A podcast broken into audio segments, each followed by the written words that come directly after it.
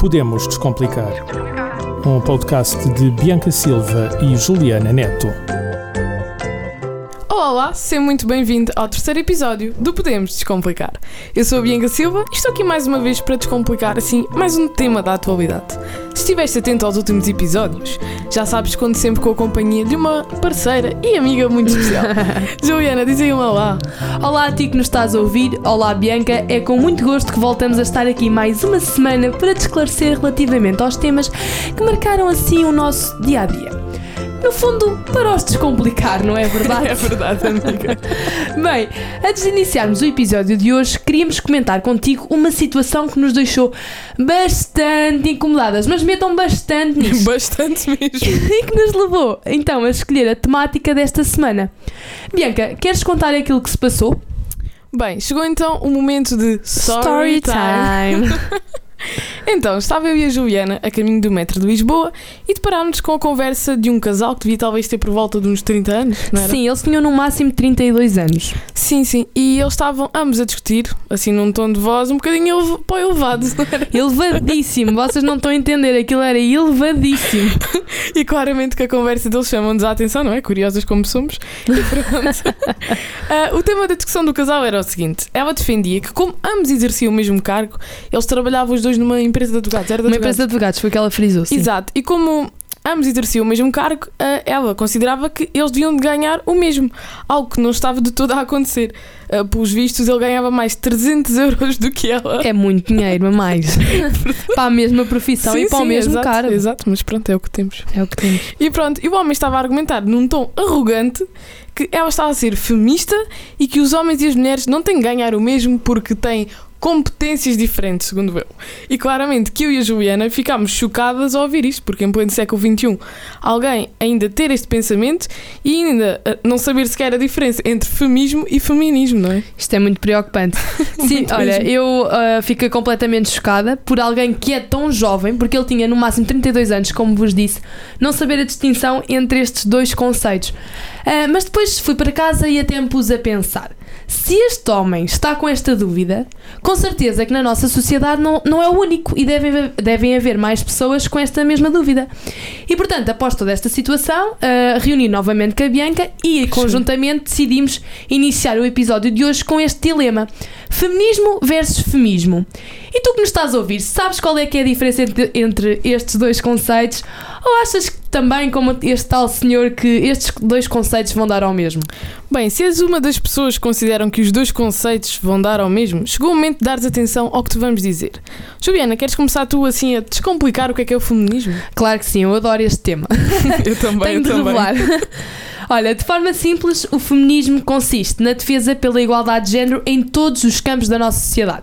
Ou seja, igualdade de direitos, igualdade de oportuni- oportunidades e até mesmo a igualdade salarial. Exatamente, que é o que foi discutido aqui, Que é o que foi discutido aqui entre, este, entre, entre esta conversa entre este casal. Ah, descomplita- ah, descomplicando, então, o feminismo é um movimento sociocultural que procura a igualdade entre ambos os sexos através da luta social e empoderamento das mulheres na sociedade que desde há muitos anos é governada por um sistema patriarcal, que é um sistema onde os homens predominam perante o género feminino e detêm diversos privilégios que as mulheres não têm. Acho que consegui assim de forma simples e direta explicar, mas Bianca, se tivesse assim alguma coisa a acrescentar, Olha, acho que definiste muito bem o que é que é o conceito do feminismo. Olha, não acrescentava nem tirava nada, nada. Ah, e tu que nos estás a ouvir, podes então questionar-te. Então, se o feminismo é a igualdade entre géneros, o que é que é o feminismo? Pois bem, o feminismo é um comportamento que coloca então o sexo feminino em superioridade ao sexo masculino, defende então uma sociedade em que as mulheres devem ter mais direitos e mais oportunidades que os homens, simplesmente por serem mulheres. Ou seja, é ah, sobrepor um género às qualidades individuais de cada um. Ah, é, por exemplo, uma mulher dizer eu sou mulher e, portanto, eu considero que devo ganhar um salário superior aos homens, que até pode exercer o mesmo cargo que eu, mas só por ser mulher eu mereço ganhar mais.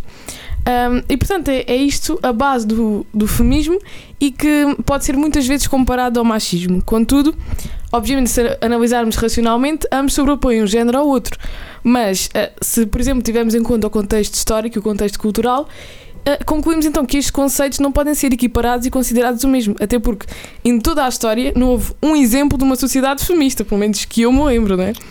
Um, e por outro lado, mesmo que tentemos esquecer a história, algo que eu por acaso não gosto muito de fazer, Não, se vocês conhecerem a Bianca, ela não esquece a história, ela conhece a história de uma ponta à outra. Vocês até vão ficar assim, de boca aberta e perguntar-lhe: Mas como é que tu sabes isso tudo? Onde é que há espaço nessa cabeça para guardar toda essa informação? também não exageres. Não, é verdade, é verdade, eu tenho razão. mas pronto, mesmo que tentemos esquecer a história, algo que nunca se deve fazer, mas pronto, mesmo que tentemos, se olharmos para os dias de hoje, ainda existem sociedades dominadas por ideais machistas que reprimem as mulheres simplesmente por elas serem mulheres. E é com esta mesma afirmação que damos início ao tema principal de hoje, não é? Amiga, solta aí então o tema, solta aí. Olha, o tema de hoje situa-se na Ásia Ocidental. É verdade. De certeza que já deves ter ouvido falar, através dos meios de comunicação so- social, das várias revoltas, manifestações e até mesmo contestações por parte de várias mulheres iranianas. Mas afinal, tu já te perguntaste e já tentaste descobrir o que é que se está, o que é que se está a passar no Irão? Então vamos lá. Isto é uma questão muito complexa, mas nós vamos tentar descomplicá-la ao máximo. Antes de saberes o que é que aconteceu com as mulheres e porque é que elas começaram a protestar intensivamente e recorrentemente contra o regime, tens sem dúvida alguma que ter em conta qual é o regime político que está atualmente no Irão. Então, o regime político iraniano traduz eh, numa república que foi estabelecida pela Constituição de 1979 e detém então de uma grande especificidade que é um caráter teocrático, ou seja, é um sistema em que a autoridade máxima é atribuída a um representante de uma ideologia religiosa, sendo neste caso o representante máximo da religião islâmica o Ali Khamenei. Ali Khamenei, tá? Eu tá acho certo? que é assim que se diz, perdoem-nos se nós dissermos algum nome errado, mas é que nós, efetivamente, não sabemos muito bem pronunciar os nomes. Eu acho que é assim, Ali Khamenei. E portanto, Ali Khamenei é então o líder supremo da República Islâmica, que detém então da autoridade máxima, tanto política como religiosa, sendo curiosamente o seu cargo vitalício. Isto é preocupante. bastante, bastante.